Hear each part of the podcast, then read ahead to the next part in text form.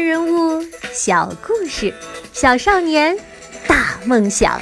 欢迎来到童老师课堂的《奇葩名人录》。你好，我是童老师。梵高是孤独的，他的画也是孤独的。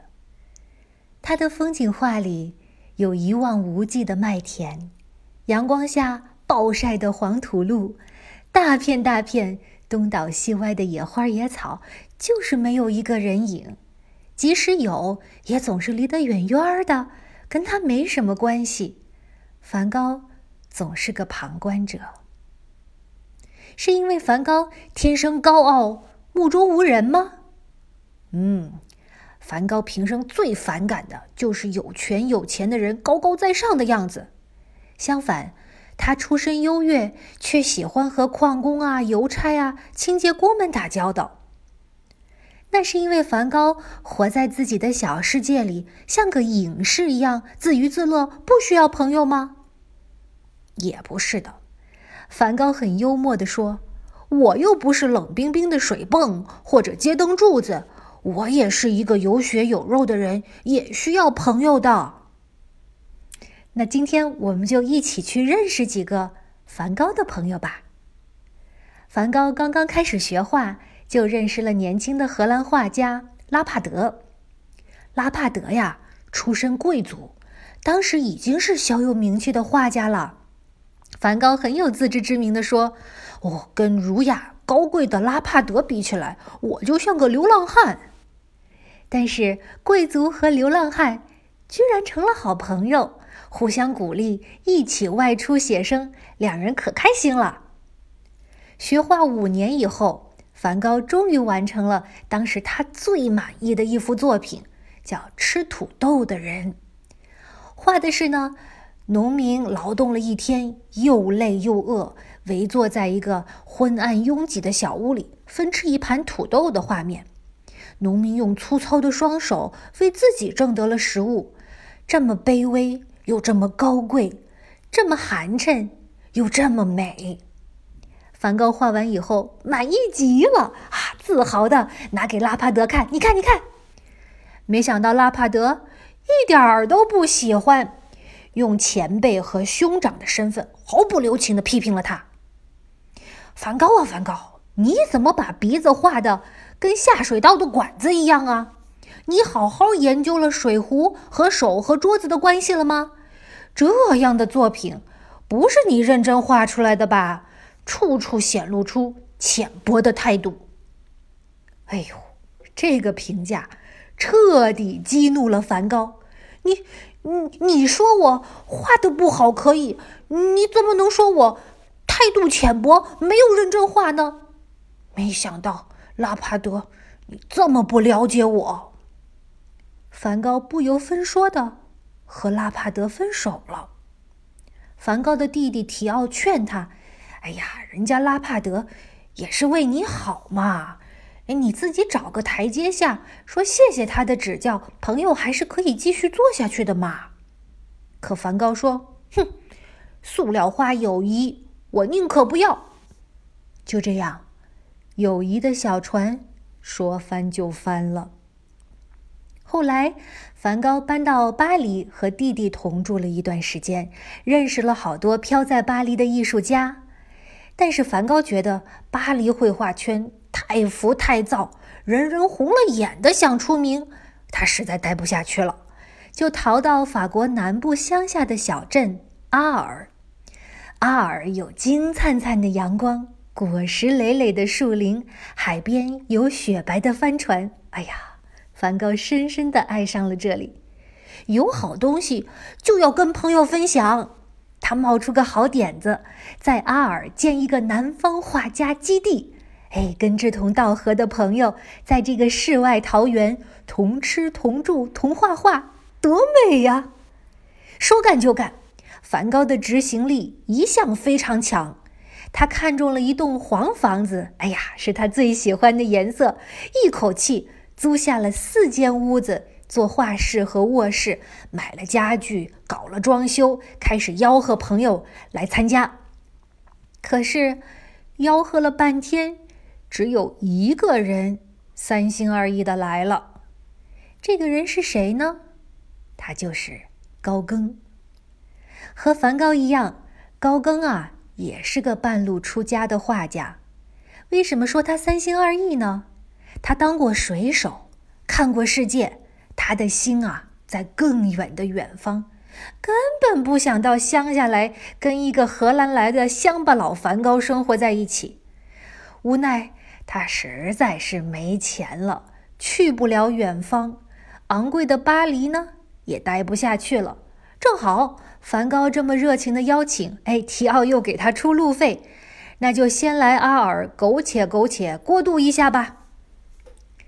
梵高非常仰慕高更，把他又当做导师，又当做朋友。哎呀，满心欢喜的等待他的到来，一边等一边画了很多高更喜欢的向日葵，拿它们来点缀高更的房间。高更呢，拖了好一阵子，终于来了。一开始他俩相处的还挺好，一起写生，互相学习。可是很快，两个人就开始闹别扭了。高更啊，一点看不起梵高的绘画理念，总是要居高临下的教训他，还时不时的冷嘲热讽几句。梵高虽然敬重高更。但是也希望赢得他的友谊，赢得他的理解和尊重啊！梵高的热脸呢，这就贴到高更的冷屁股上了。梵高也不是吃素的，火爆脾气一点就爆，他们俩开始天天吵架。高更受不了了，哎呦，本来就不想来，来了还天天生气，不玩了。高更一说要走，梵高又舍不得了，拼命的挽留他。但是高更铁了心要离开，他们越争越厉害，梵高的神经越绷越紧，最后，啪的一声，断了。在神志混乱、疯狂的情况下，梵高把自己的左耳割了下来。这件事发生两天之后，高更就离开了。从此啊，这两位画家再也没有见过面。梵高身边的朋友就这样来了，又走了。自始至终陪伴梵高的，只有他的好弟弟提奥，不离不弃，无怨无悔。梵高去世六个月后，提奥好像也失去了生命中的太阳，跟随梵高去了。梵高确实就像他画笔下的太阳。高速旋转，放出骇人的光和热。他渴望朋友，朋友呢也被他的热情和才华所吸引。但是，当他带着一团火奔向朋友的时候，却总把别人灼伤、吓跑。梵高不明白，为什么自己的一腔热血和深情，总是被误解、被嘲笑、被遗弃。可即使他明白为什么，他也改变不了呀。太阳怎么能停止自己的燃烧呢？我总在想啊，为什么梵高的故事这么打动人？他是这样一个穷光蛋、疯子、倒霉蛋，一生在贫穷和疾病中挣扎。他选择的人生。和我们大部分人选择的啊体面的生活格格不入，可是为什么我们会被他打动，为他流泪呢？我想，其中一个原因可能是，每个人都有孤独的时刻。同学们在学校跟这么多的老师同学在一起，是不是有时候也会觉得没有一个人关心自己呢？小朋友们在家里跟爸爸妈妈、亲人在一起，是不是有时候也会觉得没有一个人理解自己呢？梵高集合了这个世上所有的孤独和误解。幸运或者不幸的是，他是一个天才，他把这些孤独和误解化成了无以伦比的艺术。他做到了我们大部分人想做。但是做不到的事情。但是他也因此为之付出了生命的代价，所以我们感谢他，用他的生命画出了这些画，用这些画说出了我们的心里话。梵高把耳朵割掉以后，他的邻居受不了了，联名写信要求警察把他带走，送到精神病院里去。我们现在会说，这些邻居太冷漠、太冷血、太没文化了，有眼不识泰山。可是，如果现在就在你们家的小区，哎，有这么个疯疯癫癫、邋邋遢遢、神神叨叨的人，每天吧不好好上班挣钱。天知道在捣鼓些什么！听说还拿刀割自己的耳朵，流一脸的血，把小孩都吓哭了。你会不会也联名写信，要保安把他轰走呢？也许听了梵高的故事以后，你会停下来跟他说说话，你会关心他在做什么。你会试着去包容和理解一个跟自己非常非常不同的人。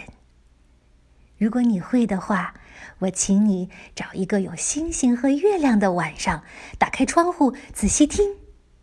梵高啊，会从旋转的星云里探出头来，对你说声：“谢谢你，朋友。” Starry, starry night. Paint your palette blue and gray. Look out on a summer's day with eyes that know the darkness in my soul. Shadows on the hills. Sketch the trees and the daffodils. Catch the breeze and the winter chills in colors on the snowy linen land. Now I understand. 爸爸妈妈、小朋友们，你们喜欢听童老师讲故事吗？他的作文课更精彩。童老师一边带着你巧读《哈利波特》，一边分享他的写作秘籍。请把童老师名人录的节目转发到你的朋友圈或同学群里，把截屏发到微信号“童老师课堂一”。嗯，是的，就是“童老师课堂”这五个字的拼音加上数字一，你就能免费得到童老师的作文魔法课。赶快行动吧，童老师在作文课等你哦。